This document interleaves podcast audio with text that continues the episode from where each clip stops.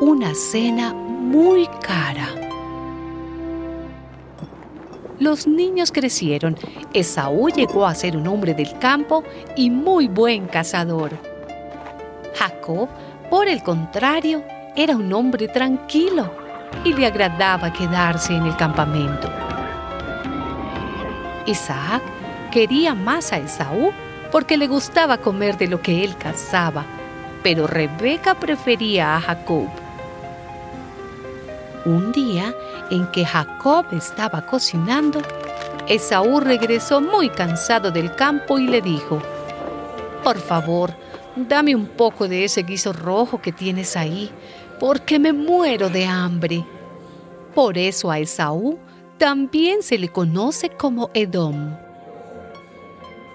Primero dame a cambio tus derechos de hijo mayor, contestó Jacob.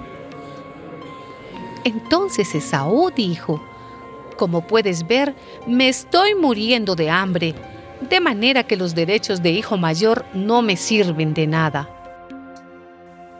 Júramelo ahora mismo, insistió Jacob. Esaú se lo juró y así le cedió a Jacob sus derechos de hijo mayor. Entonces Jacob le dio a Esaú pan y guiso de lentejas. Cuando Esaú terminó de comer y beber, se levantó y se fue, sin dar ninguna importancia a sus derechos de hijo mayor.